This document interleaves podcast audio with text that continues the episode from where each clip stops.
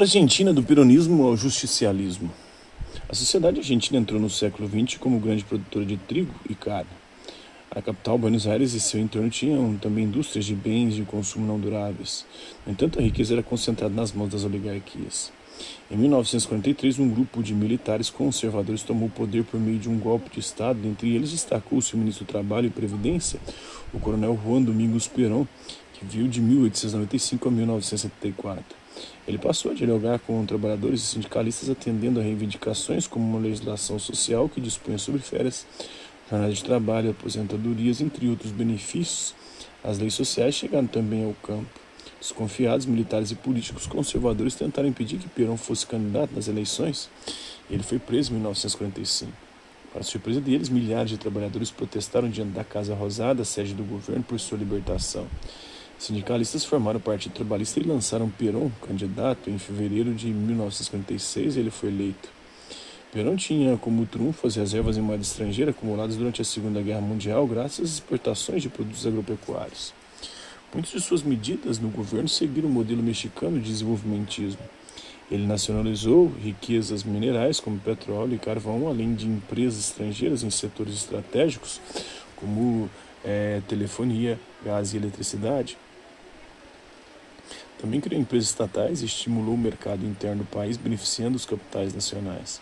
Além disso, ampliou a legislação social com um abrangente sistema de saúde pública, salário mínimo, investimentos em habitação popular, também investiu na educação pública e incentivou o turismo. O crescimento da economia gerou empregos e possibilitou as empresas pagar maiores salários aos operários que dispunham é, do melhor padrão de vida da América Latina.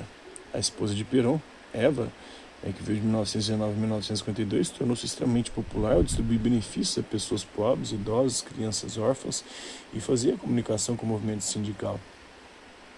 Nacionalizar transformou a empresa privada, nacional ou estrangeira em uma empresa estatal. A nacionalização pode ocorrer com ou sem indenizações. Né? O governo peronista tornou-se muito popular. Seu partido, renomeado Partido Justicialista, recebeu a maioria esmagadora de votos nas eleições parlamentares. Contra a maioria parlamentar e controlando seu partido, Perón passou a implementar iniciativas autoritárias e fez uma avassaladora campanha de propaganda enaltecendo a si mesmo e a Eva. Ruas, praças e avenidas receberam seus nomes.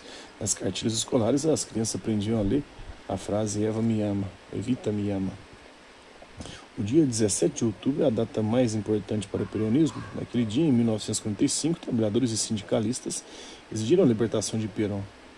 Tem uma foto é, de uma manifestação comemorativa ocorrida cinco anos depois, em 1950, em frente à Casa Rosada, o Palácio do Governo Argentino, em Buenos Aires, onde Perón e Evita falaram ao povo. Em 1951, é, Perón se reelegeu com 64% dos votos, mas os tempos eram outros. Havia mais, não havia mais reservas financeiras para importar máquinas e equipamentos. Duas grandes secas prejudicaram a agricultura. O país entrou em recessão e os preços das mercadorias subiram, o que levou a greves. Perón entrou em conflito com a oposição civil e militar conservadora e acabou deposto por um golpe militar em setembro de 1955.